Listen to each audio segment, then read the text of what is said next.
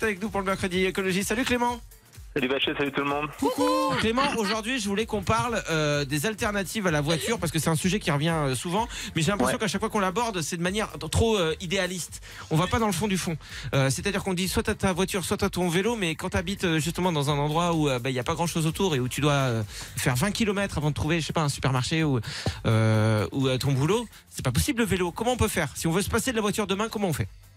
Bah, Il y a plein de trucs qui commencent à se mettre en place pour faire des alternatives à la voiture. Alors évidemment, ça dépend si tu habites en milieu urbain ou en milieu rural. Ouais. Euh, un truc qui se développe pas mal en ce moment, c'est les trottinettes électriques. Alors évidemment, euh, si c'est les trottinettes électriques en, en milieu urbain qu'on voit sur les trottoirs, euh, c'est pas ouf du point de vue environnemental parce qu'elles se pètent hyper vite, elles ont un impact environnemental Ouais. qui est élevé, elles sont mal rechargées. Tu nous avais dit, ouais.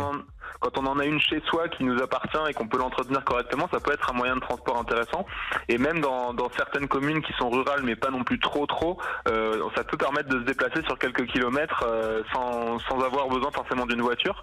Dans le même genre, il y a les vélos à assistance électrique qui se développent. Euh, c'est bah, c'est comme un vélo, sauf que tu as un micro-moteur qui t'aide à pédaler. Tu peux faire plus de distance sans Ouais. te fatiguer.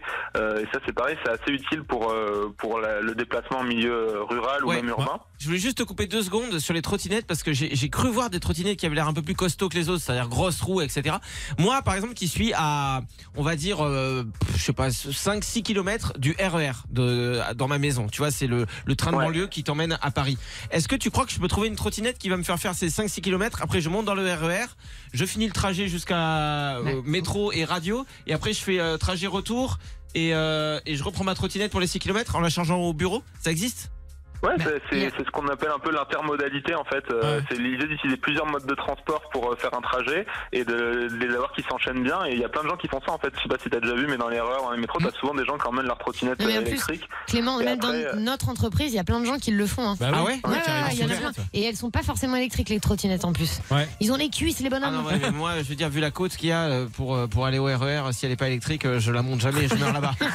C'est comme les mecs qui meurent en montant l'Everest, je sais pas, ils se couchaient sur le côté pendant des années. Mais tu sais que même, même, même les vélos électriques, moi j'ai mon père qui fait de la location de vélo électrique, t'en as maintenant qui font genre entre 80 et 120 km d'autonomie hein, pour les batteries, Ah ouais c'est génial. Mais tu, tu parlais de ça justement, Clément, les vélos, euh, euh, c'est euh, c'est- c'est pareil, c'est des trucs qui se développent niveau autonom- autonomie?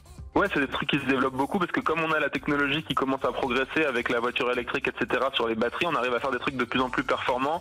Euh, et même il y a un truc qui se développe en ce moment. Alors ça paraît assez euh, assez fou, assez hippie comme ça, mais c'est des voitures à pédales, mais avec assistance électrique. Ah ouais Donc, Wow. en fait, c'est- c'est hyper pratique pour faire des, des distances pas trop longues, euh, protégées de la pluie, etc. Et avec plusieurs places à l'intérieur. C'est Et, génial. euh, Super, et c'est Pour super. l'instant, commercialement, c'est c'est sûr que ça va pas prendre demain parce qu'on va pas tous acheter des voitures à pédales, mais, euh, mais peut-être que dans l'avenir, si on arrive à faire un peu la transition vers ces trucs-là, ce sera un truc euh, qu'on pourra utiliser un peu plus euh, au quotidien. C'est trop cool parce que moi j'ai acheté un vélo, euh, un triporteur pour ça. C'est des vélos où il y a des cabines devant pour mes Ouais. petits pour pouvoir les Mhm. porter. Et puis quand je vais faire des courses et tout pour pas prendre la voiture, je me suis dit ça c'est génial. Sauf que tu te rends compte que oui, quand tes enfants vont être grands, bah tu peux plus. Enfin, Ah chacun peut prendre son vélo en vrai. Oui. Mais euh, tu peux pas avoir ce moment de partage de de, Ouais. de on est à 4 C'est dans, vrai. enfin on- est à 3 dans le triporteur mais tu vois Ah. euh, ça- la voiture à pédale électrique putain dès qu'il y en a une vas-y donne-moi le lien euh, et l'argent et j'achète j'avais oublié ce- il y a des- crowdfunding et tout qui commencent à se monter pour ce genre de projet, Ouais. c'est assez intéressant. Ben c'est trop bien. Il faut rappeler aux gens qu'il faut se renseigner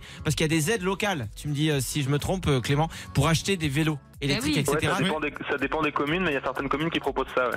Tu peux être remboursé, ça c'est trop bien. Euh, et Est-ce que tu avais un autre truc euh, en plus de la trottinette et du vélo dont tu voulais nous parler? Mais après, il y a des trucs un peu plus technologiques qui commencent à se développer euh, ces dernières années, notamment les trucs, tout ce qui est un peu autonome. Il y a, y a une boîte qui fait ça euh, à la défense notamment. C'est des navettes autonomes qui te permettent de te déplacer euh, sur des, des trajets euh, prédéfinis ou pas. Ouais. Et, euh, et c'est souvent électrique. Et ça, c'est, ça permet de se déplacer. C'est plus pour le milieu urbain évidemment, parce qu'on va pas mettre des navettes autonomes en plein milieu de la, de la cambrousse, euh, surtout s'il y a personne qui les prend. Mais du coup, c'est pareil, c'est une des moyens de se déplacer en ville sans avoir besoin de prendre la voiture sur des trajets où il n'y a pas forcément de transport en commun. Et euh, ça se développe de plus en plus. Et on, on pense qu'à l'avenir, euh, il pourra y avoir un rôle pour les véhicules autonomes dans la dans la mobilité. Par exemple, euh, tu sors de chez toi, tu as un, un genre de bah, un genre de vélo euh, vélo à assistance électrique qui Ouais. vient vers toi automatiquement de façon autonome Oh. et tu peux le prendre. Trop Et bien. il te dit bonjour.